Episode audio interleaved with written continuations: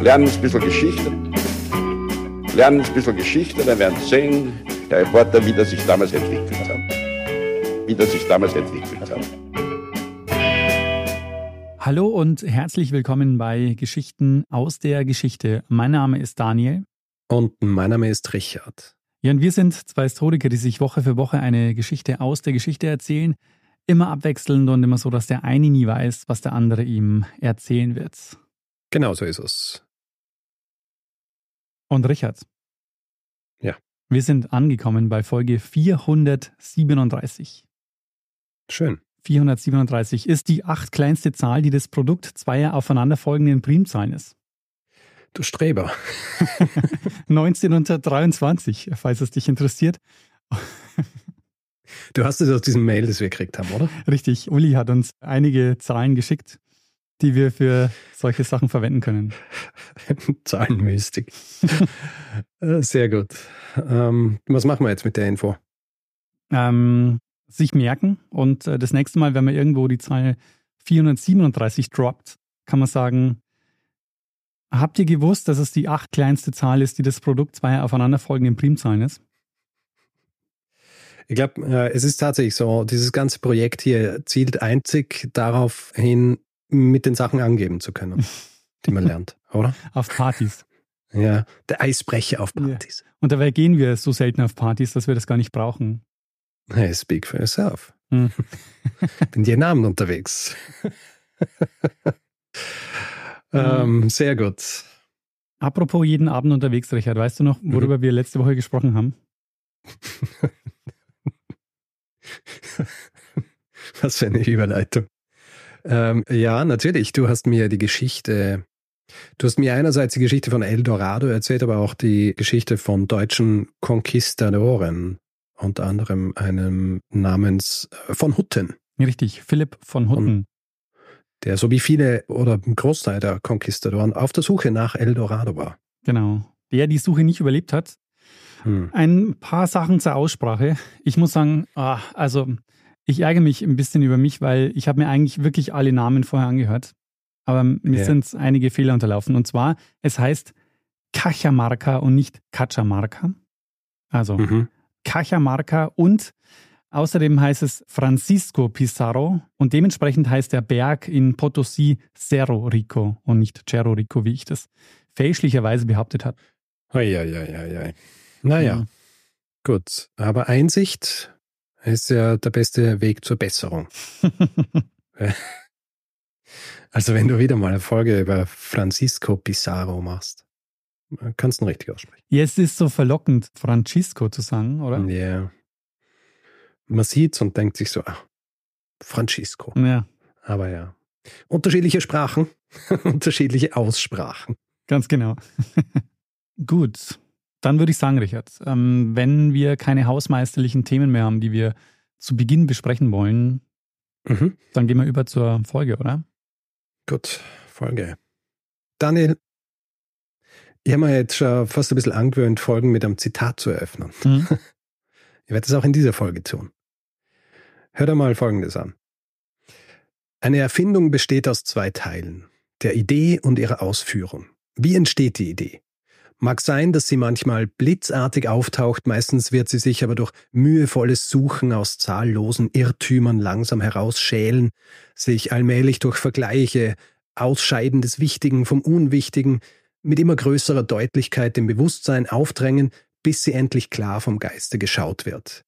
Die Idee selbst entsteht dabei weder durch Theorie noch durch Deduktion, sondern intuitiv. Die Wissenschaft ist bloß Hilfsmittel zum Suchen, zum Prüfen, aber nicht Schöpferin des Gedankens. Aber selbst wenn die wissenschaftliche Nachprüfung die Richtigkeit des Gedankens erwiesen hat, ist die Erfindung noch nicht reif.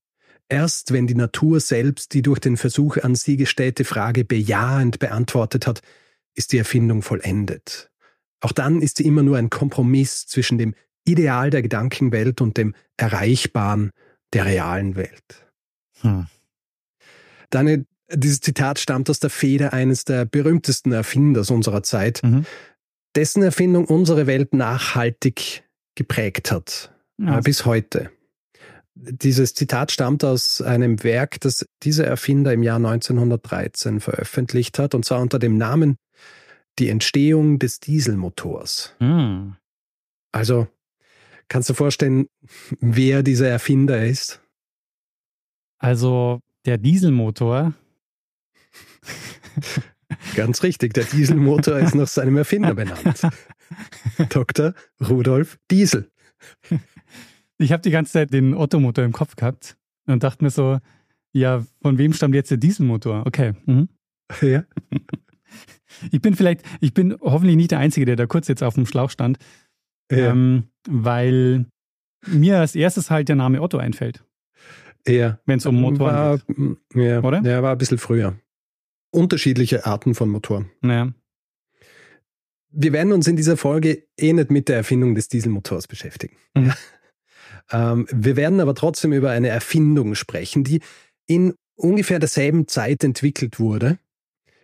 Im Gegensatz zum Dieselmotor allerdings dann noch einige ganz andere Hürden überwinden musste. Dazu passend ein Auszug aus dem Werk A History of Western Technology von Friedrich Klemm. Bin mir nicht sicher, ob das tatsächlich nur auf Englisch erschienen ist oder auch auf Deutsch, aber ich habe nur eine englische Version gefunden. Ich habe das jetzt übersetzt. Erfindung bedeutet eine grundlegende Idee, die aus einer großen Anzahl von Fehlern geboren wurde, durch unzählige Misserfolge und Kompromisse zum praktischen Erfolg zu führen. Hm. Deshalb muss jeder Erfinder ein Optimist sein. Die Kraft der Idee übt ihren Einfluss nur auf die einzelne Seele des Urhebers aus. Nur er hat in sich das heilige Feuer, um sie durchzuführen.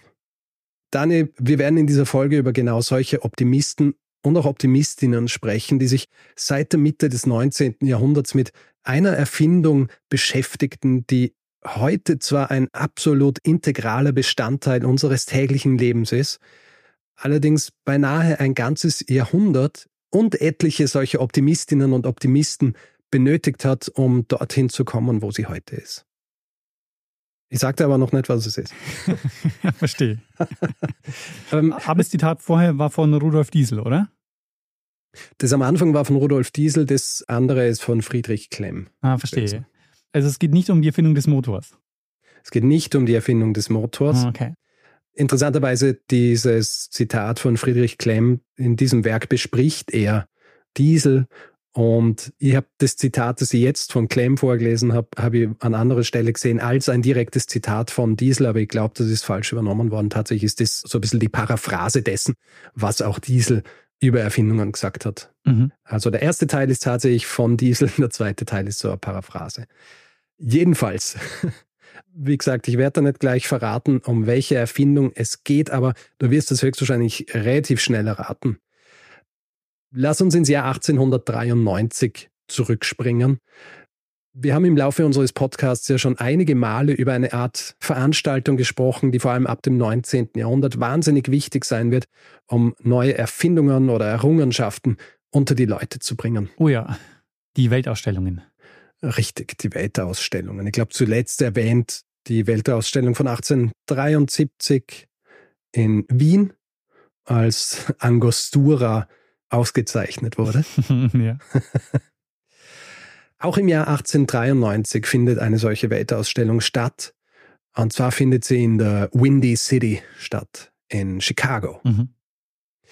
Die Zeitschrift Scientific American veröffentlicht deshalb in diesem Jahr auch einige Ausgaben mit Artikeln über jene Dinge, die dort vorgestellt werden das Interessante vor allem im Jahr 1893 ist, eigentlich ist wirtschaftlich gesehen eine schlimme Zeit. Ja, Im Jahr 1893 befinden sich die USA in einer ihrer schwersten Wirtschaftskrisen. Die Artikel im Scientific American lassen darauf aber nicht schließen, noch weniger die Werbungen, die quasi auf der Rückseite dieses Magazin geschaltet werden. Also für Dinge wie zum Beispiel den Ottomotor. Ja oder auch Werbung für die Bell Telephone Company, die in dieser Zeit gerade dabei ist, auch international zu expandieren. Was für uns allerdings wichtiger ist, ist die Tatsache, dass im Scientific American auch die neuesten Patente vorgestellt werden. Mhm. Beziehungsweise erwähnt werden, wer gerade ein Patent zugesprochen bekommen hat. Und in der Ausgabe vom 9. September 1893 findet sich ein Eintrag, dass zwei Patente an einen gewissen Whitcomb Judson vergeben wurden. Nummer 504037 und 504038. Wobei interessanterweise 504038 das erste eingereichte Patent ist und 504037 eigentlich eine Verbesserung jenes Patents war. Ja, also das, was später eingereicht worden ist, hat eigentlich eine niedrigere Zahl gekriegt. Die Hauptzeichnungen dieses ursprünglichen Patents, insgesamt sind zehn Zeichnungen, die zeigen die Konturen eines Schuhs mit einem Schlitz an der Vorderseite, in den eine Verschlussmechanik eingebettet ist. Im Inneren dieses Schlitzes sind komplexe Teile dieses Mechanismus zu erkennen, die in den weiteren Zeichnungen dann noch detaillierter dargestellt werden. Wichtig daran ist, es gibt eine Art Schieber, der nach oben und dann nach unten gezogen werden kann, mit dem der Schuh automatisch geschlossen und geöffnet werden kann. Ah. Der Titel dieses Patents lautet deshalb auch Clasp Locker or Unlocker for Shoes, also wortwörtlich Verschlussriegel oder Entriegler für Schuhe. Für ganz normale Schuhe oder für besondere Schuhe? Äh, erst einmal einfach nur für Schuhe. Mhm, Daniel Whitcomb Judson gilt mit diesem Patent als der Urvater dessen, was wir heute als den Reißverschluss kennen. Ah, der Reißverschluss. Ich verstehe. Reißverschluss. Bevor du jetzt allerdings sagst, ja gut, äh, ist das jetzt schon die ganze Geschichte? Ja? Ist es natürlich nicht. Nee, ich dachte mir schon, irgendwo muss der Diesel ja noch kommen, oder? Na, der Diesel kommt nimmer. Ach so. Der Diesel war nur mein Vehikel, um über die Ideen zu sprechen. Ah, verstehe was Whitcomb hier erfunden hat. Eingereicht hat er die Patente zwei Jahre vorher, im Jahr 1891 gilt tatsächlich so als die Urform des heutigen Reißverschlusses, hat aber tatsächlich mit dem modernen Reißverschluss in erster Linie nur die Grundidee gemein. Die Mechanik ist äh, sehr andere. Mhm. Die Grundidee ist, einen Schuh mit einer Bewegung zu schließen und zu öffnen. Bis das allerdings tatsächlich so möglich ist und bis das vor allem auch bei Dingen, die nicht Schuhe sind, äh, flächendeckend eingeführt wird, wird es tatsächlich noch einige Jahrzehnte mehrere Erfinderinnen und Erfinder und vor allem auch sehr viel Überzeugungsarbeit brauchen. Der ist interessant, weil das ist wieder so ein Alltagsgegenstand, wo ich eigentlich dachte, den gibt es schon immer so in der Form, oder? Ja, eh, gell? Man denkt beim Preisverschluss auch nicht so drüber nach, was, äh, woher kommt der eigentlich? Ja, und warum braucht es da so viele Erfinder und Erfinderinnen? ja. ja, dem werden wir jetzt auf den Grund gehen, warum das so ist. Mhm. Es ist jetzt wahrscheinlich auch ein guter Zeitpunkt, um über zwei Dinge zu sprechen. Erstens einmal, warum braucht es überhaupt einen Reißverschluss? Und zweitens, wie wurden Schuhe, aber auch Kleidung bis zu jenem Zeitraum geschlossen bzw. zusammengehalten? Lass uns mit der zweiten Frage beginnen, weil dann wären wir relativ logisch auch zur ersten Frage geführt. Die frühen Werkzeuge, um äh, zum Beispiel Tierfälle, die sich die Menschen übergeworfen hatten, auch zusammenhalten zu können. Mhm. Und das waren wahrscheinlich die Dinge, die damals recht häufig auch zur Verfügung standen. Ja, also so Dinge wie Fischgräten, Holzsplitter, Tierknochen oder Horn, die wurden dann halt einfach zwischen zwei überlappende Stücke Fell oder Leder gesteckt. Noch sehr rudimentär, ja, aber im Grund jener Vorgang, der schließlich dann auch die metallenen Vorrichtungen hervorgebracht hat, die genau diese Aufgaben erledigen haben sollen. Mhm. Und die Weiterentwicklung eines solchen Werkzeugs, die liegt auf der Hand. Also die ursprüngliche Version, also man steckt einfach irgendwas durch und hält es da, ist ja sehr fehleranfällig. Ja, ein großes Problem bei dieser Art Nadel, die man durchsteckt, ist, dass sie recht schnell mal verloren gehen kann. Mhm. Ja. Natürlich auch die Tatsache, dass das ständige durch die Kleidung stechen die Löcher immer größer macht und irgendwann hast du ein völlig durchlöchertes Fell oder ein völlig durchlöchertes Leder. Und kann natürlich auch sein, je größer diese Löcher werden, desto größer ist die Wahrscheinlichkeit, dass diese Nadeln dann einfach irgendwann einmal durchfallen und dann hast du ja auch schon wieder verloren. Ich habe eine Alternative. Aha. Ich könnte es mir auch umbinden und könnte einfach so ein, eine Schnur um mich rumbinden und könnte es dann zusammenhalten. Und tatsächlich ähm, hast du da einen guten Gedanken. Das äh, wird in weiterer Folge auf eine gewisse Art und Weise natürlich auch passieren. Oder Knöpfe. ja. Kommen wir auch noch drauf zu sprechen. Kommen wir auch noch drauf zu sprechen. Was vor allem in der Antike entwickelt wird, sind Fibeln, die vom Prinzip her ähnlich wie moderne Sicherheitsnadeln funktioniert haben. Ja, also mhm. eine Nadel, die aber gleichzeitig von einem Stück Metall so geschützt wird, dass es schwierig ist, entweder diese Nadel zu verlieren, beziehungsweise auch sich irgendwie zu stechen mit dieser Nadel.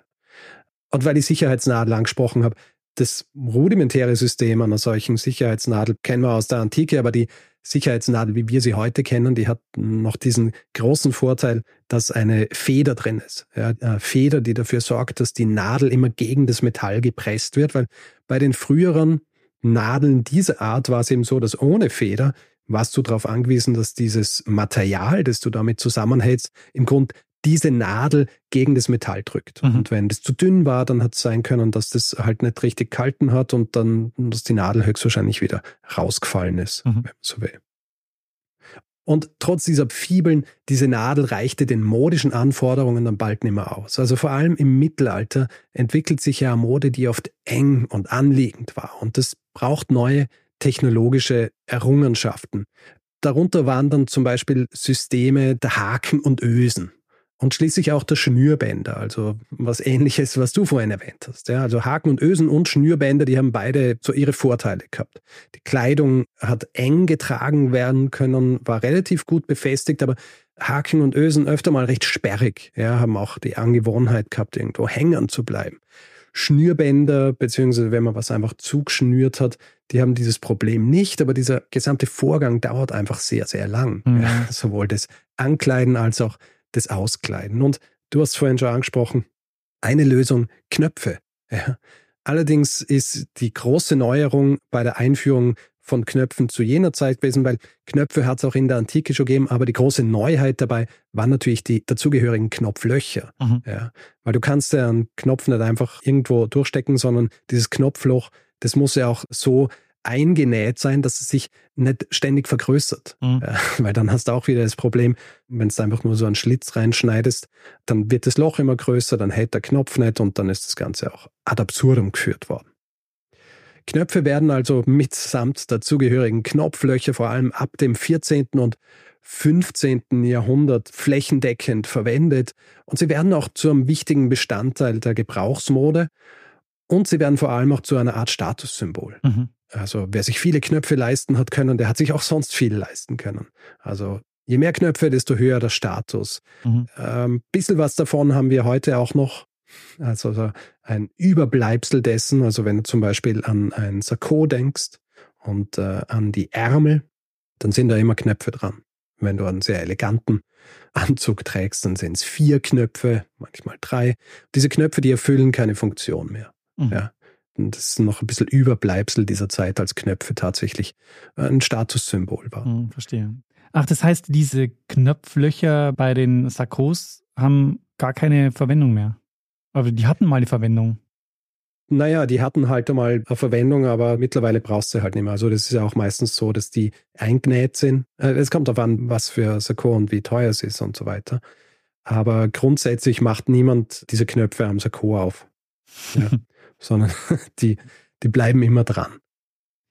Ähm, ihr könnt ja nochmal nachschauen, weil ich glaube, ich habe gar kein Sakko. du hast gar kein Sakko?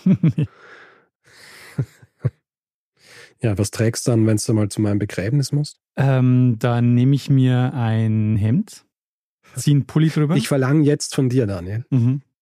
Sollte ich vor dir sterben mhm. und du auf mein Begräbnis kommst, dann äh, bitte zieh ein Sakko an. Alles klar, ähm, ist notiert, werde ich tun die letzte Ehre.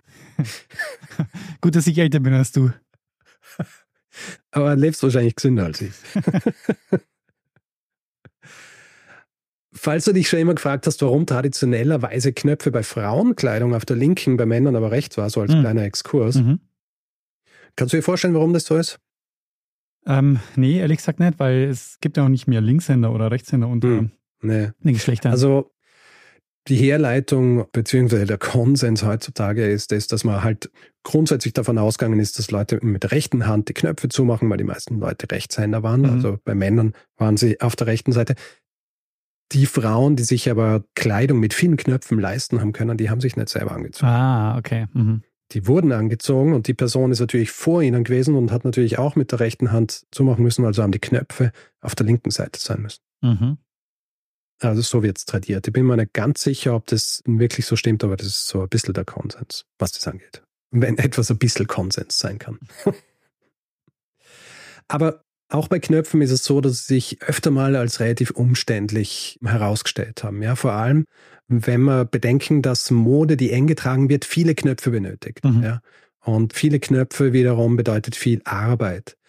Aber nicht nur das, um so Knöpfe richtig eng tragen zu können, bleibt auch nicht viel Platz, um mit den Fingern Knöpfe durch diese Knopflöcher zu zwängen. Also wurde dafür ein eigenes Werkzeug entwickelt, und zwar der Knopfhaken.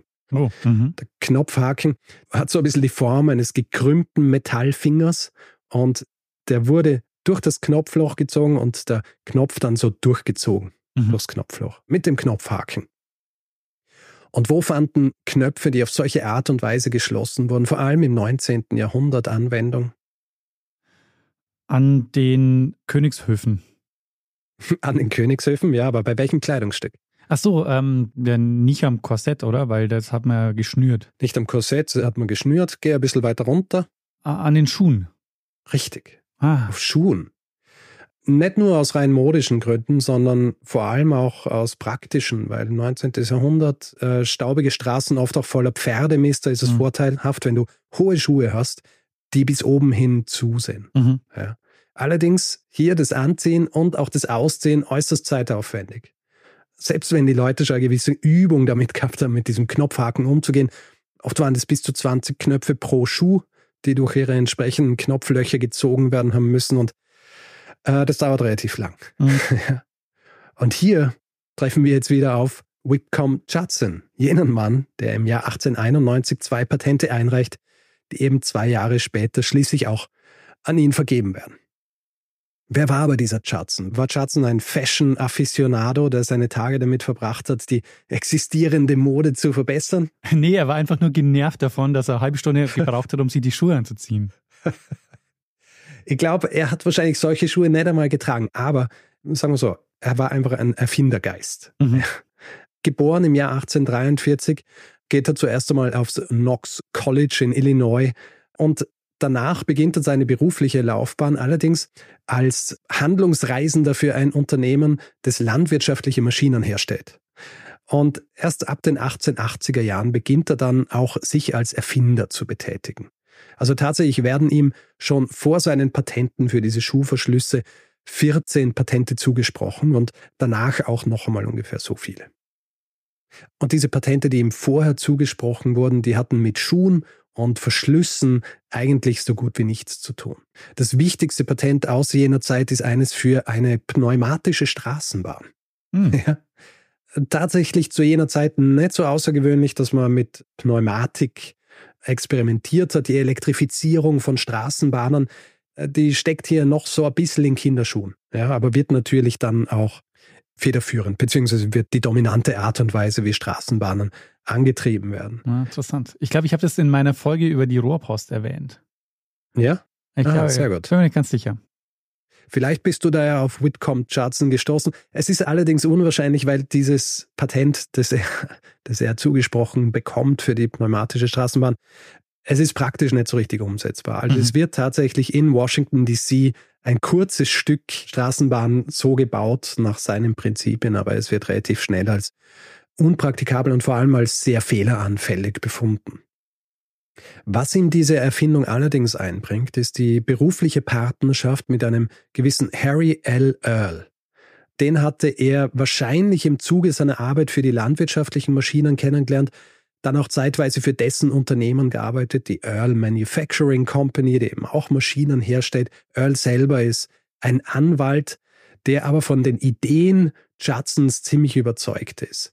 Und er ist vor allem von dieser Idee des Schuhverschlusses dann so überzeugt, dass er gemeinsam mit Judson und einigen anderen Investoren, darunter auch ein gewisser Louis Walker, ein Jahr später, nachdem diese Patente vergeben wurden, ein Unternehmen gründet. Ja, er gründet im Jahr 1894 eine eigene Firma, die sich dieser Neuheit widmen soll. Inkorporiert wird sie in Chicago und sie erhält den schmissigen Namen Universal Fastener Company, also die universelle Verschlussfirma. mhm. So unsexy das jetzt auch klingen mag, es zeigt, dass sie sich jetzt schon von der Anwendung allein für Schuhe verabschiedet haben. Ja, sie sehen in der von Judson erfundenen Mechanik ein Verschlusssystem, das für alles Mögliche benutzt werden kann. Für Taschen, für Jacken, für Hosen. Tatsächlich sind sie davon aber noch sehr weit entfernt, weil die Erfindung Judsons, ähm, die hat mehrere Probleme. Das größte Problem ist, sie funktioniert nicht wahnsinnig gut. Ja. Das System, das Judson entwickelt hat, ist fehleranfällig und gleichzeitig recht mühsam zu bedienen. Mhm. Ein weiteres Problem, die Herstellung und damit auch die Massenproduktion ist kompliziert und macht dieses Produkt noch sehr, sehr teuer. Die nächsten Jahre wird Judson daher mit der Verbesserung dieses Systems verbringen und Harry Earl, der so ein bisschen sein unermüdlicher Promoter und Champion ist, der wird versuchen, weiterhin Geldgeber an Land zu ziehen und versuchen, dieses System auch auf den Markt zu bringen. Es wird allerdings noch einige Jahre dauern, bis sie tatsächlich ein Produkt haben, das auch bereit für die serienmäßige Produktion ist. In der Zwischenzeit zieht das Unternehmen mehrere Male um, zuerst nach Elyria, Ohio, dann nach Catasauqua, Pennsylvania und schließlich nach Hoboken, New Jersey. Und das Unternehmen wird auch umbenannt. Es wird jetzt umbenannt, basierend auf den Weiterentwicklungen des Systems von Judson. Es heißt jetzt Automatic Hook and Eye Company, also die automatische Haken- und Ösenfirma. Mhm. Es wird nicht die letzte Umbenennung bleiben. Diese Umbenennung zeigt aber auch schon, jetzt ist dieses System, das Judson weiterentwickelt hat, dahingehend, dass mit einem Schieber eben Haken automatisch in Ösen gesteckt werden und mit einer Bewegung nach unten dann auch wieder geöffnet. Es ist aber wahrscheinlich gerade so dieses fieberhafte Tüfteln von Judson, das es so schwer macht, tatsächlich vermarktbares System zu produzieren. Also einer der Investoren wird später einmal schreiben, Judson's way of meeting a difficulty was to add invention after invention to his already large supply.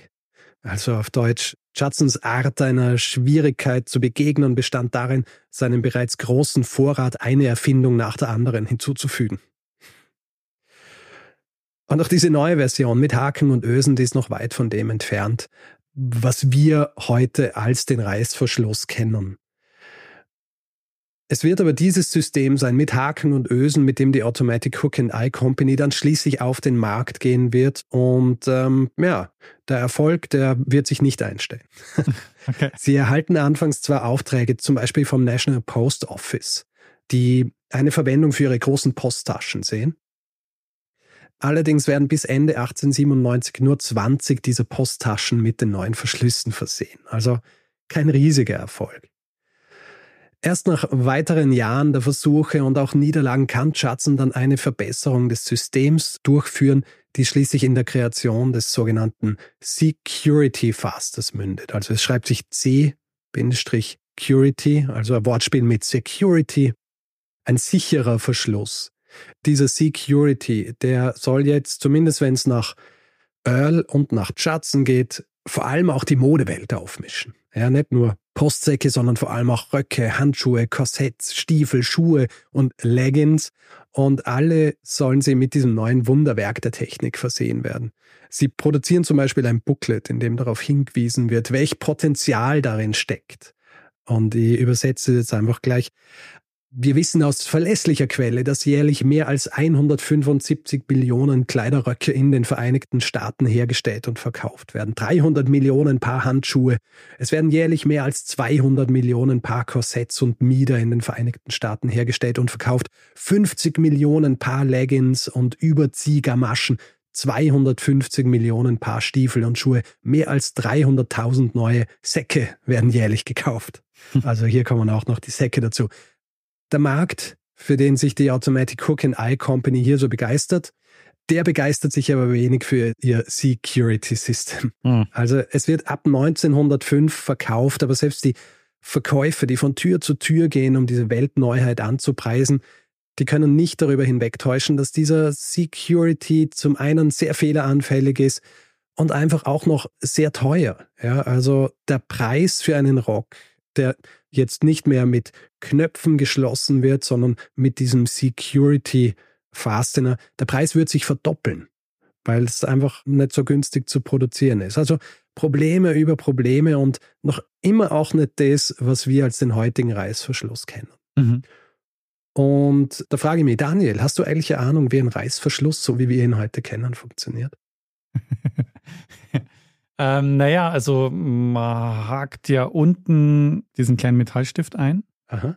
Und äh, dann zieht man ja den Reißverschluss nach oben und in dem Moment verhaken sich dann rechts und links diese kleinen Stifte. Und dann Im hält Prinzip, äh, Im Prinzip ganz gut erklärt. Ich werde es einfach der Vollständigkeit halber mhm. noch ein bisschen genauer erklären. Bitte. Also ein klassischer Reißverschluss besteht aus zwei Streifen Stoff, manchmal ist auch Leder, Kunststoff oder auch andere Materialien heutzutage, an deren Kanten eine Reihe von Metall- oder Kunststoffzähnen angebracht ist. Diese Zähne sind so gestaltet und angeordnet, dass sie ineinander greifen können. Am unteren Ende des Reißverschlusses befindet sich ein kleiner Metall- oder Kunststoffstift, der untere Anschlag, der verhindert, dass die beiden Seiten des Reißverschlusses komplett voneinander getrennt werden. Und am oberen Ende gibt es einen ähnlichen Mechanismus, den oberen Anschlag, der dafür sorgt, dass man nicht zu weit öffnen kann. Die eigentliche Magie allerdings, die passiert mit dem Schieber. Ja, mhm. Dieser Schieber besteht aus einem Griff, der also ermöglicht, ihn nach oben oder unten zu bewegen und einem recht komplexen inneren Mechanismus, der die Zähne des Reißverschlusses entweder miteinander verbindet oder trennt, je nachdem, in welche Richtung dieser Schieber bewegt wird. Wenn jetzt also der Schieber nach oben gezogen wird, um den Reißverschluss zu schließen, schieben die inneren Teile des Schiebers die Zähne auf der einen Seite des Reißverschlusses in die Zwischenräume zwischen den Zähnen auf der anderen Seite. Kleine Haken an den Zähnen rasten hinter den Zähnen auf der gegenüberliegenden Seite ein und dadurch entsteht eine kontinuierliche Kette, die diese beiden Seiten zusammenhält. Ich meine, das ist wahrscheinlich genau die Magic, ne? dass es diese kleinen Haken gibt, die dann mhm. innen drin das Ganze zusammenhalten. Aber die Frage ist jetzt natürlich, wie gehen die dann wieder auf in dem Moment, wo man dann wieder nach unten sieht? Gut, dass du das fragst. Das äh, wollte ich nämlich gerade erklären. Beim Bewegen des Schiebers nach unten, um ihn zu öffnen, werden diese Zähne wieder auseinanderbewegt. Der Schieber drückt dann die Zähne aus ihrer Verzahnung raus, sodass sie sich wieder frei voneinander bewegen können, was dann dafür sorgt, dass der Reißverschluss sich öffnet. Das heißt, dieser Schieber hat im Grunde zwei Funktionen. Er drückt diese Stifte so rein, dass sie ineinander verzahnen und drückt sie dann auch wieder raus, damit sich das Ganze öffnet. Also die tatsächliche Magie ist dieser Schieber. Ja. Und ein interessanter Aspekt des Reißverschlusses ist eben auch seine Selbsthemmungseigenschaft. Also es bedeutet, dass die Zähne unter Belastung, wenn sie geschlossen sind, auf äh, Weise ineinander greifen, die äh, zufälliges Öffnen verhindert. Ja? Also mhm. der Schieber muss tatsächlich aktiv bewegt werden, um diese Zähne voneinander zu trennen. Ich meine, du kennst es, ähm, hast du schon mal versucht, einen Reißverschluss zu öffnen, ohne den Schieber zu bewegen. Es geht einfach nicht. Ich kenne es auch, wenn es mal nicht funktioniert hat und der Reißverschluss dann, wenn er so ein bisschen schief ist, weil dann kriegst du ihn nämlich nicht mehr zusammen. Richtig. Das ist super nervig. Und ich habe meine Lieblingsjacke, die ich äh, praktisch jeden Tag anhabe, die hat noch ein besonderes Feature beim Reißverschluss. Der hat zwei Reißverschlussschieber. Du kannst ihn von unten öffnen und von oben öffnen. Ja. Genau. Das sind dann so die luxuriösen Reißverschlüsse, die yes. einige Zeit später erst kommen. Ja, das glaube ich. Ist in dem Fall Aber natürlich super. Wenn wir nachher noch drüber sprechen, vielleicht musst du aufstehen und schauen, was es für ein Reißverschluss ist, weil das ist auch nicht ganz uninteressant. Ah, verstehe. Gut, es ist jetzt also das Jahr 1905. Der Security ist am Markt, aber niemand will ihn. Judson häuft Erfindungen an, macht aber alles noch komplizierter und die Investoren dieser Hook and Eye Company, die verlieren auch langsam die Geduld. Und es ist jetzt der ideale Zeitpunkt für jenen Mann, der das weitere Schicksal dieses Proto-Reißverschlusses bestimmen wird. Dieser Mann, eigentlich ein Schwede, der nach seinem Elektroingenieurstudium in Deutschland, genauer in Bingen, und seinem anschließenden Militärdienst in Schweden in die USA ausgewandert war, der war nur eher zufällig auf die Automatic Hook and Eye Company gestoßen. Sein Name ist Otto Friedrich Gideon Sundbeck. Nach seiner Ankunft in den USA kürzt er seinen Namen aber auf Gideon Sundbeck, um es für alle ein bisschen einfacher zu machen. Und der arbeitet ursprünglich in Pittsburgh, Pennsylvania für die Westinghouse Electric, also ein Unternehmen gegründet von George Westinghouse, der dir vielleicht ein Begriff ist als einer der erfolgreichsten Erfinder und Ingenieure und auch Industriellen der USA zu jener Zeit. Na, ist Westinghouse nicht der große Konkurrent von genau. Bell, oder? Vom äh, anderen berühmten ähm. Erfinder. ah. Fällt dir da nicht ein? Nein, warte mal. Ah, nein. Der mit den Kameras, ja, der mit, mit der so Elektrik. Schon so oft erwähnt. Mir fällt er tatsächlich auch ein. Oh Gott. Ja, der, ja, der Ding, wie heißt der? Edison. Edison, mein Gott. Thomas, Thomas Alpha Edison. Also Westinghouse ist der große Konkurrent zu Edison. Ja. Wenn es dann genau. um also die das sind so diese zwei großen. Ja, ja genau. Mhm. Auch eben was Elektrifizierung und all diese mhm. Dinge. Und Sundbeck, der arbeitet zuerst für ihn. Sundbeck ist aber auch so ein sozialer Mensch. Er verknüpft sich mit den schwedischen Auswanderern in den USA, darunter auch welchen aus New Jersey. Und hier trifft er jetzt auf einen gewissen Peter Aronson, der ist selbst, glaube ich, nicht in Schweden geboren, aber er ist ein Nachkomme von schwedischen Einwanderern. Und dieser Aronson, der arbeitet als Projektleiter für die Hook and Eye Company. Es gibt jetzt unterschiedliche Interpretationen für die Beweggründe Sundbecks, seinen nicht ganz schlechten Job bei Westinghouse aufzugeben, aber die wahrscheinlichste Begründung ist die Liebe. Aronson empfiehlt Sundbeck nämlich dem Präsidenten der Hook and Eye Company. Der lädt ihn nach Hoboken in New Jersey ein und dort trifft Sundbeck auf die Tochter von Aronson, Elvira. Ähm, Elvira ist äh, intelligent, Elvira ist schön und wer weiß, äh, ob es Liebe auf den ersten Blick ist, aber zumindest ist das Ganze ein Beweggrund für Sundbeck, sich tatsächlich im Jahr 1906 von Westinghouse Electric zu verabschieden und als Designer und Ingenieur für die Automatic Hook and Eye Company anzufangen.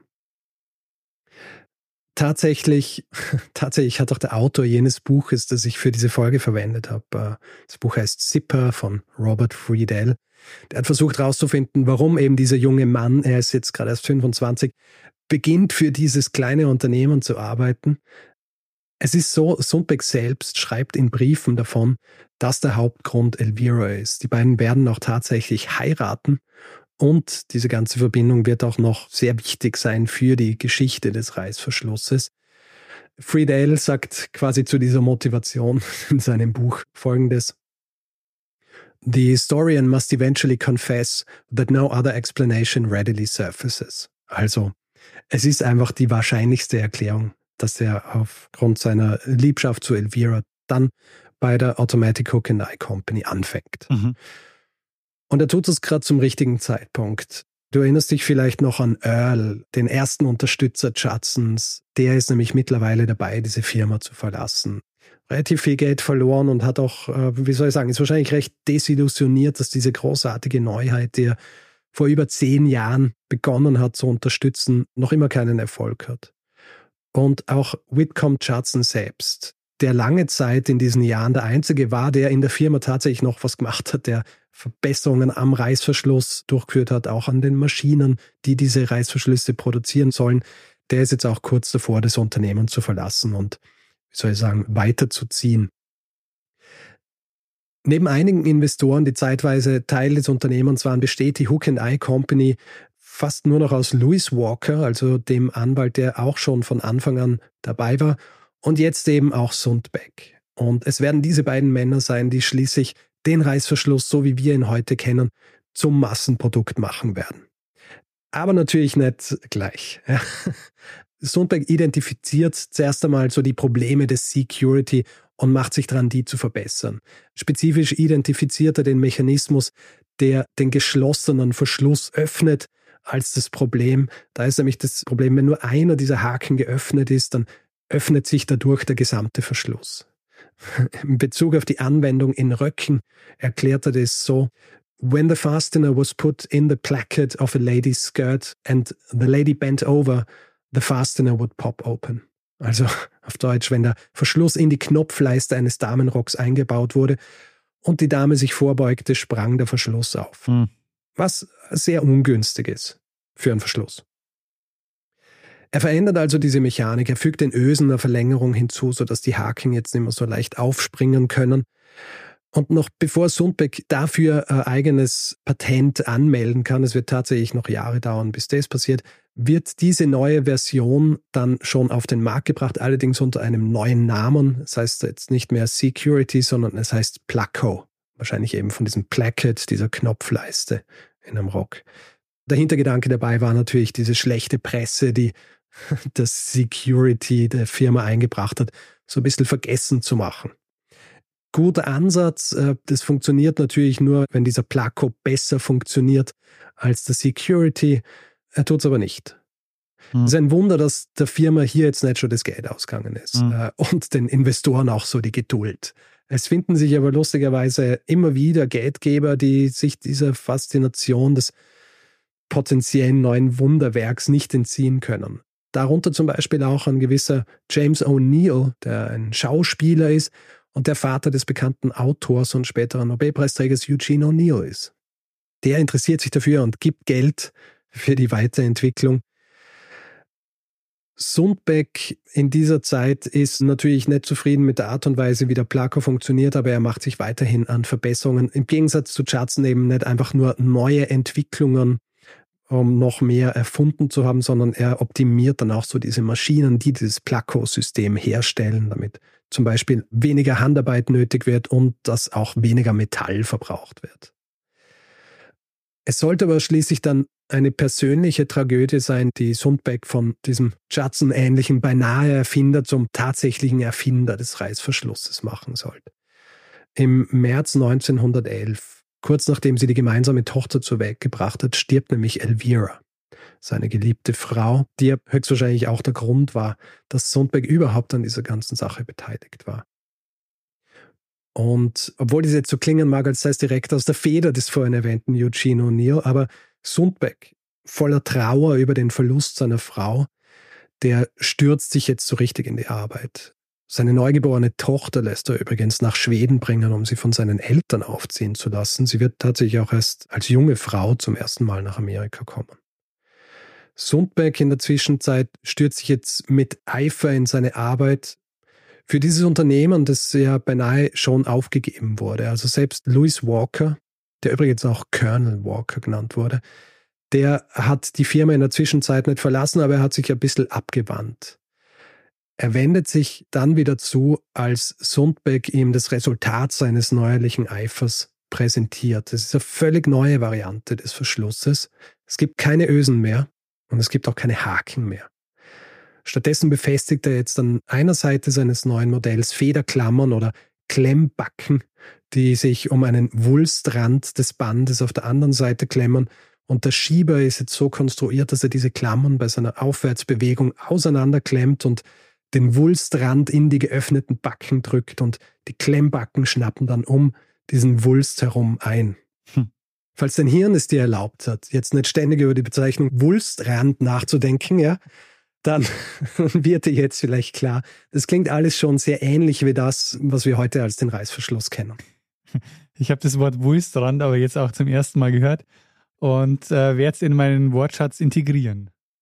Sehr gut.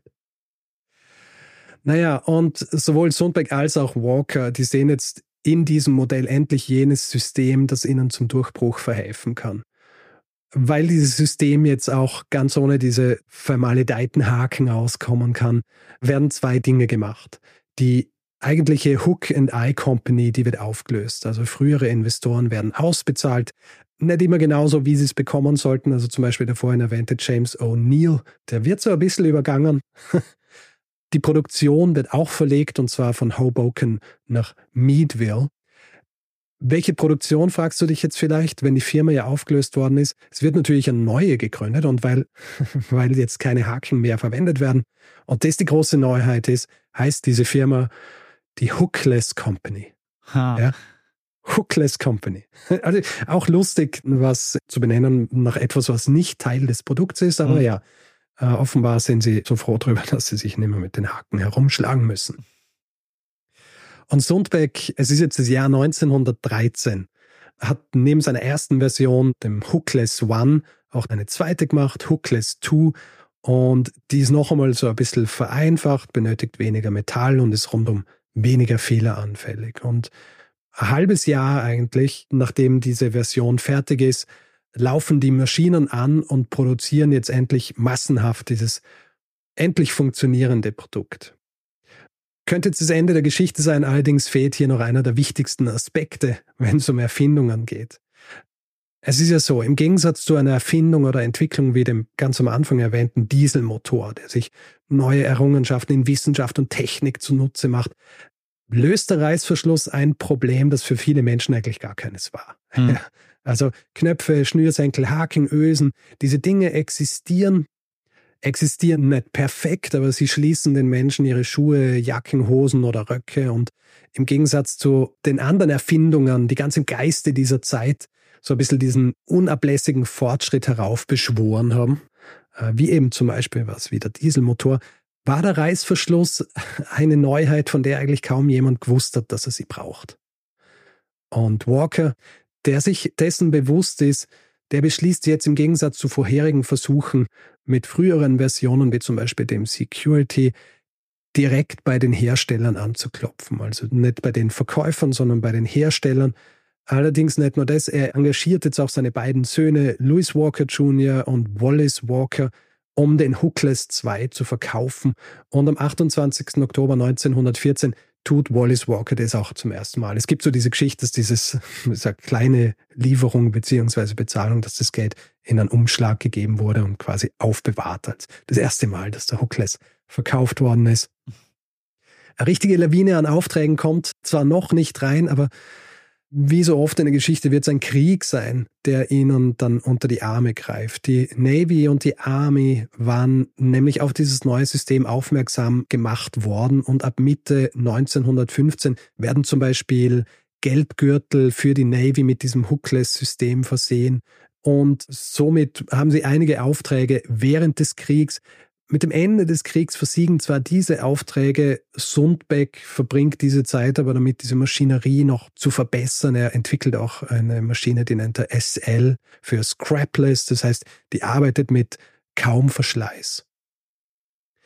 Und im Jahr 1921 wird es dann schließlich, und es ist fast der Ironie des Schicksals, wenn man denkt, dass ziemlich genau 30 Jahre zuvor Judson sein Patent für ein Verschlusssystem für Schuhe eingereicht hat, 30 Jahre später wird endlich ein Hersteller für Stiefel auf dieses Hookless-System aufmerksam. Sie fangen es nach anfänglichen Zögern und einer Testphase tatsächlich an zu produzieren. Die Firma heißt BF Goodrich Company. Sie kommt aus Akron, Ohio und sie produzieren den Mystic Boot. Der Mystic Boot soll das erste Massenprodukt mit diesem System sein. Eine Sache fehlt hier allerdings noch. Der Name Mystic Klingt zwar irgendwie cool, sagt aber wenig über dieses revolutionäre Produkt aus, das mit einer Handbewegung geschlossen und geöffnet werden kann. Hm. Es wird deswegen ein Name gesucht, der das ein bisschen besser ausdrücken kann und er wird gefunden. Ab 1923 werden diese neuen Schuhe nämlich als Zippers beworben. Ja. Und noch in diesem Winter verkauft Goodrich eine halbe Million dieser Schuhe. Und Hookless ähm, der Name ja noch immer und auch das System, das klingt ja noch immer nach nix eigentlich, ja. Hookless, die beschließen dann auch dieses System umzubenennen und sie nennen es um in Talon, also die Kralle. Und dieser Name, der wird dann schließlich auch der Name der Firma werden. Also ab 1937 heißt die ganze Firma Talon, heute heißt die Talon International. Obwohl Talon in den 30er Jahren dann schon Millionen ihrer Reißverschlüsse verkauft, werden sie vorwiegend noch in Gebrauchsgegenständen verwendet, eben auch in so Stiefeln und in Planen für Boote und solche Dinge. Einzug in die Modeindustrie, also eben auch in diese Hosen, aus denen wir heute den Reißverschluss eigentlich meistens kennen.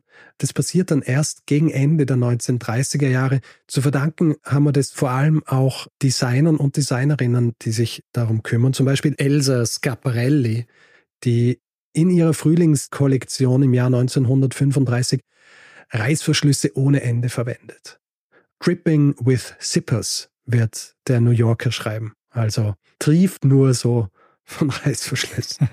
hey, das ist interessant, weil das bedeutet ja, dass die ersten Jeans, die ja Ende des 19. Jahrhunderts erfunden werden, noch gar keinen Reißverschluss hatten.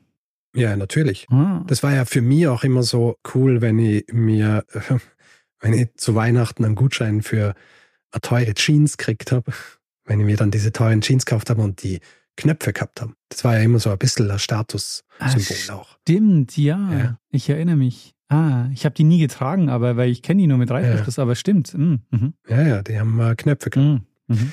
Also dieser Umstand, dass jetzt auch in der Mode langsam verwendet wird und auch aggressive Werbekampagnen im selben Jahrzehnt sorgen dafür, dass der Reißverschluss auch zu einem richtigen Massenprodukt wird. Also diese Werbekampagne übrigens, falls du dich erinnerst an meine Folge, die ich mal gemacht habe über das Deo und wie das Deo wirklich so zu einem Massenprodukt wird. Da war es ja auch so, dass man die Leute so geschämt hat und gesagt hat, hey, niemand will jemanden neben sich haben, der stinkt.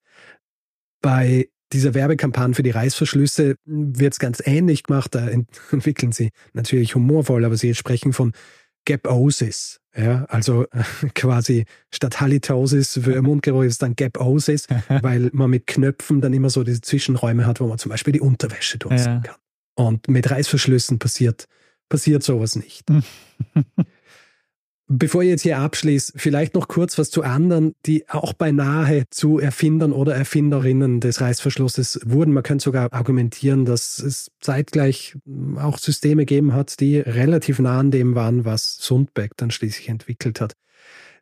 Tatsächlich ist es so, dass das früheste Patent, das sich mit sowas beschäftigt, ist eigentlich schon aus dem Jahr 1851. Ein gewisser Elias Howe, der meldet im Jahr 1851 ein Patent für einen Verschluss von Kleidung an oder reicht es ein?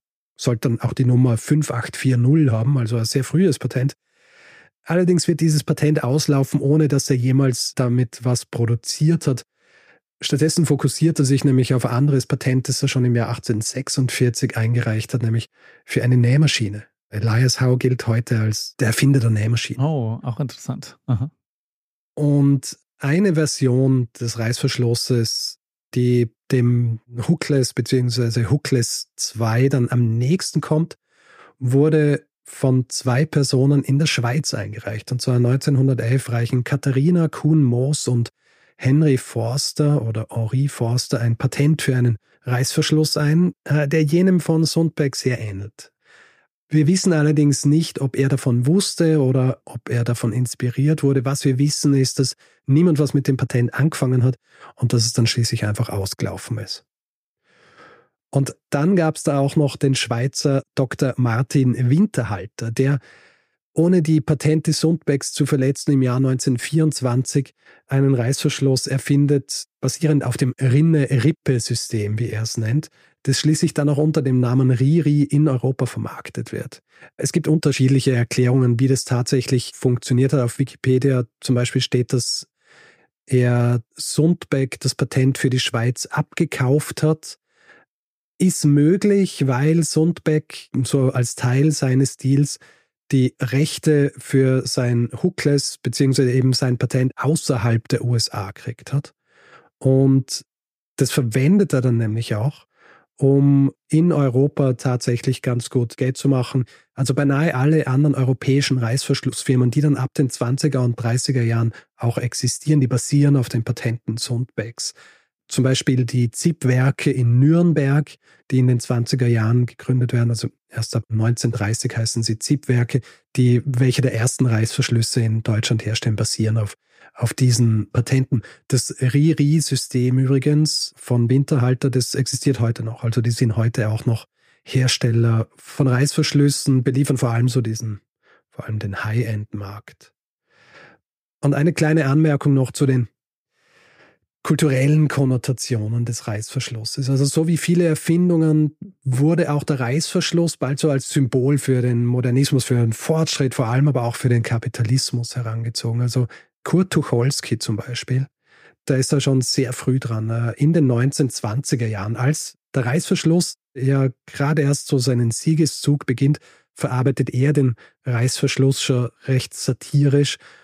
Und in Aldous Huxleys Brave New World, das ja 1932 rauskam, da ist der Reißverschluss ein Symbol für die Technologisierung und Mechanisierung der Gesellschaft, also absolut negativ konnotiert. Mhm. Nicht zuletzt dadurch, dass das Entkleiden mit dem Reißverschluss weit leichter geht und damit auch in diesem Werk Sex zum Beispiel zu so einem mechanischen, effizienten Akt degradiert wird. Mhm. Ja, zumindest in der Art und Weise, wie Huxley das beschreibt dass dann nicht lange später, vor allem in den Hollywood-Filmen der 40er Jahre, gerade das Öffnen eines Reißverschlusses tatsächlich auch zu so einem lasziven Akt wird, der dann auch so Einzug in die öffentliche Wahrnehmung findet, zeigt halt auch, wie schnell so ähm, utopische oder auch dystopische Bewertungen wie von Huxley sich wandeln können. Und heute ist natürlich die von Huxley in seinem Werk vermittelte Unnatürlichkeit des Reißverschlusses einer kompletten Natürlichkeit gewichen. Also heute gibt es nichts Normaleres, als dass man einen Reißverschluss irgendwo am Quant hat, den man verwendet, um es äh, zu schließen. Ja. Tja, und ähm, das, lieber Daniel, war meine Geschichte über eine Erfindung, die 30 Jahre brauchte, um erst so richtig zu funktionieren, dann erst Überzeugungsarbeit leisten musste, um auch flächendeckend Verwendung zu finden und eigentlich erst knapp 100 Jahre nach ihrer ersten Erwähnung in einem Patent flächendeckend diesen Einsatz fand, den sie auch heute noch hat. Hm. Also äh, super faszinierend, Richard. Also vielen Dank für die Geschichte. Was mich überrascht ist, dass der Reißverschluss erst so negativ gesehen wurde und erst so, also, weil, wenn ich so an den Reißverschluss denke, ich finde Reißverschlüsse eigentlich eher ästhetisch. Also ich. Das kommt aber auch erst mit der Zeit. Also, was ich jetzt nicht erwähnt habe, auch in Bezug auf die Hookless und Hookless 2, ist, dass Sundbeck das auch rausgestrichen hat, dass dadurch, dass das alles so metallen ist, und diese Art und Weise, wie die Zähne ineinandergreifen, da hat er schon auch darauf hingewiesen, dass es ästhetisch betrachtet eine absolute Weiterentwicklung ist. Mhm. Und deswegen wahrscheinlich auch besser funktioniert. Ja, ja. Und äh, kann ja tatsächlich auch ästhetisch sein und kann ja auch tatsächlich als Modeaccessoire verstanden werden. Und heutzutage gibt es ja tausende unterschiedliche Reißverschlussversionen in allen möglichen Farben und aus Plastik und anderen Materialien. Naja, voll.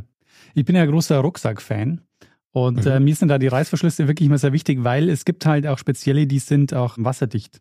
Mhm. Ja, und gerade so die Ästhetik der Reißverschlüsse ist mir da schon immer sehr wichtig. Insofern, ich habe mhm. nie drüber nachgedacht, aber es ist echt interessant. Ja. Ich dachte jetzt so, der Plot-Twist bei dir kommt am Ende noch so, am Ende hat er gar nicht den Reißverschluss erfunden, sondern den Klettverschluss. Ja, lustigerweise viele der Unternehmen, die Reißverschlüsse herstellen, beschäftigen sich auch mit anderen Verschlusssystemen und äh, stellen dann zum Beispiel auch so Art Klettverschlüsse und solche Dinge her. Ja. Vielleicht noch, ich habe es vorhin ja schon erwähnt, Talon, also der ursprüngliche Hersteller von Reißverschlüssen, existiert heute schon noch. Der allerdings größte Hersteller von Reißverschlüssen ist die Firma YKK, hm. die schon im Jahr 1934 in Japan gegründet wurde eigentlich als Yoshida Kogyo Kabushiki Geisha, also die Yoshida Kogyo Aktiengesellschaft. Und YKK hat den Löwenanteil am Reißverschlussmarkt. Und deswegen habe ich gesagt, vielleicht schaust du nachher noch zu deiner Lieblingsjacke mit diesem komplexen Reißverschluss und schaust, was da drauf steht. Weil es gibt Leute, die schwören auf YKK und sagen, sie kaufen nur, sie kaufen nur Kleidung, die auch einen YKK-Reißverschluss verwendet. Interessant, ich schaue gleich mal nach, weil ähm, mir kommt tatsächlich auch dieses YKK sehr bekannt vor. Ich habe aber nie darüber nachgedacht, was das bedeutet. Aber ich gehe mal kurz ja. zur Jacke. Aha. Ah ja. YKK tatsächlich. Sehr gut. Also ja. Ich mal im Rucksack oh. gleich auch noch schnell. Aha. äh, wenn wir schon dabei sind. Ich habe das in den letzten Tagen tatsächlich mit all meinen Kleidungsstücken hier gemacht und geschaut, ob YKK verwendet wird oder andere. Ah, okay, na, bei dem, das ist so ein Fitlock-System. Das ist so, ja. äh, so ein bisschen mit so magnetisch, äh, da funktioniert es. Also, es ist auch mittlerweile so, dass zum Beispiel viele chinesische Firmen auch Reißverschlüsse produzieren und dann oft auch so ein bisschen in Anlehnung an YKK ähnliche Kürzel verwenden. Ja. Aber ja, YKK ist der größte und wir sagen auch, es sind die besten Reißverschlüsse was mich fasziniert hat, ist, dass es so lange gedauert hat, bis sich die dann wirklich durchsetzen, weil das erste mhm. Massenprodukt, diese Schuhe, waren in den 1920ern. Genau, ja. Naja, wie gesagt, es ist halt im Gegensatz zu anderen Erfindungen der Zeit was gewesen, wo dieser Leidensdruck nicht so groß war, mhm. dass man fieberhaft auf der Suche nach einer neuen Lösung war. Ja. Schnürsysteme und Knöpfe haben seit Jahrhunderten funktioniert nicht immer ideal, aber sie haben funktioniert und deswegen hat es wirklich etwas gebraucht, was so viel besser war als dieses System und was gleichzeitig halt auch als Massenware produziert werden hat können, deswegen auch nicht so teuer sein hat dürfen. Naja. Bis dahin hat es eben tatsächlich seit der Einreichung des Patents von Judson an die 30 Jahre gedauert. Aber gleichzeitig ist es so ein Produkt, das so völlig allgegenwärtig ist. Also ich kann mir jetzt kaum ein Kleidungsstück bei mir vorstellen, jede Jacke, jede Hose, die haben alle Reißverschlüsse. Mhm. Also es ist halt einfach unglaublich verbreitet. Und gleichzeitig ist es aber was, wo man sagt, die Technik selber, das hätte man wahrscheinlich auch schon Also jetzt vielleicht übertrieben, aber das hätte man vielleicht auch schon im Mittelalter erfinden können. Äh, ja, die Technik vielleicht, aber das als tatsächlich Massenprodukt zu produzieren, äh, eher nicht. Mhm. Ja, also du brauchst ja schon Maschinen. Also einer der größten Gründe war ja anfangs, abgesehen davon, dass es nicht wahnsinnig gut funktioniert hat, dass es halt einfach so teuer war. Mhm. Ja. Und wenn sowas so teuer produziert wird und dann den Preis für deine Kleidung verdoppelt, dann verwendest du es halt nicht. Naja, das stimmt natürlich. Literatur habe ich ja vorhin schon erwähnt. Robert Friedel hat geschrieben Zipper and Exploration in Novelty und es ist großartig. Ich habe das schon länger geplant gehabt, aber es gibt es tatsächlich nur gedruckt und ähm, das ist ja für mich schon fast eine Neuheit, wenn ich wieder mal nur mit einem gedruckten Buch arbeite. Es gibt auch ein Buch, das in eine ähnliche Kerbe schlägt, aber sich nicht ausschließlich mit dem Reißverschluss beschäftigt, sondern grundsätzlich mit so alltäglichen Gegenständen. Das heißt, The Evolution of Useful Things, How Everyday Artifacts from Forks and Pins to Paper Clips and Zippers Came to Be. Und das ist von Henry Petrovsky. Da hat man quasi eine Kurzform der Entwicklung des Reißverschlusses drin. Mhm. Wenn man es wirklich in allen Details wissen will, dann liest man am besten Zipper von Robert Friedel.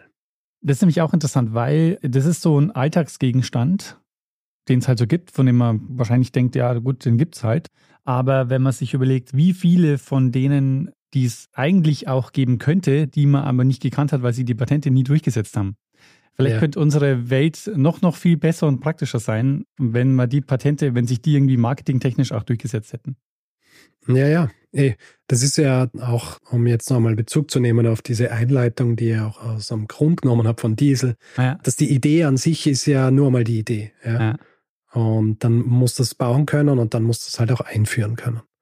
Und äh, musst quasi einen Markt dafür schaffen oder einen Markt finden dafür. Und das ist halt, glaube ich, immer das Hauptproblem bei solchen Dingen. Hm. Ja. Gut. Gibt es jemanden, der oder die einen Hinweis gegeben hat? Äh, nein.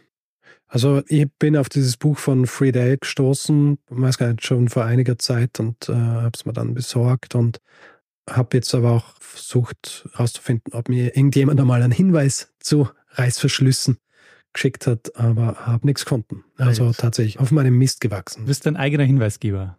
Mein eigener Hinweisgeber. Hast du dir eine E-Mail geschrieben an richard.geschichte.fm? Richtig, aber wie so oft, weil ich halt so wenig Zeit habe, habe ich mir nicht gleich geantwortet. Ja? Mhm. Aber ich habe es mir natürlich notiert. Das ist doch gleich ein guter Punkt, um überzugehen zum Feedback-Hinweis-Blog. genau, Feedback-Hinweis-Blog. Weil der Dan ist jetzt auch angeschrieben hat, wer uns Hinweise schicken will, schickt die am besten an richard oder daniel.geschichte.fm. Und wer uns Feedback schreiben will, kann uns an feedback.geschichte.fm schreiben. Das Mail erreicht dann uns beide. Und wer auf unserer Seite kommentieren will, kann es auch tun, einfach unter geschichte.fm. Auf den diversen Social Media Plattformen sind wir auch zugegen. Da heißt man Geschichte FM, bis auf Mastodon, da geht man am besten auf geschichte.social im Browser und dann landet man auf unserem Profil. Und wer uns reviewen will, Sterne vergeben und solche Dinge, kann das zum Beispiel auf Apple Podcasts machen oder grundsätzlich einfach überall, wo man Podcasts bewerten kann. Wer uns nicht nur hören, sondern auch lesen möchte, hat die Möglichkeit, ein Buch zu kaufen. Das heißt, Geschichten aus der Geschichte ist im gut sortierten Buchhandel zu finden. Außerdem gibt es Merch unter geschichte.shop und es gibt zwei Möglichkeiten, diesen Podcast werbefrei zu hören. Die eine Möglichkeit ist bei Apple Podcasts, da gibt es den Kanal Geschichte Plus, den man abonnieren kann. Und bei Steady kann man sich den Feed kaufen für 4 Euro im Monat. Da gibt es alle Infos unter geschichte.fm slash steady.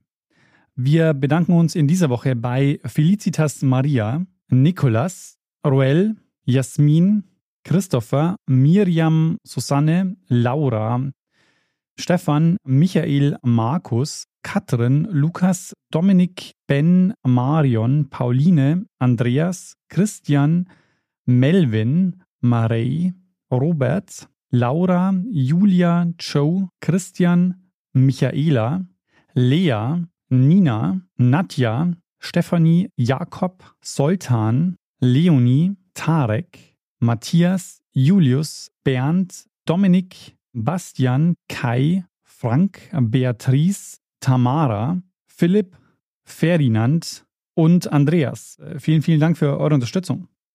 Ja, vielen herzlichen Dank. Und danke an Lene Kieberl fürs Schneiden dieser Folge. Und dann würde ich sagen, Richard, machen wir doch das, was wir immer machen. Genau, geben wir dem einen das letzte Wort, das immer hat. Bruno Kreisky. Lernen ein bisschen Geschichte. Lernen ein bisschen Geschichte, dann werden Sie sehen, der Reporter, wie das sich damals entwickelt hat. Wie das sich damals entwickelt hat. Also, Marine haut wieder Sachen ja. in der Küche runter. ähm, nein, ich sag das nochmal. Ja. Dazwischen habe ich noch was.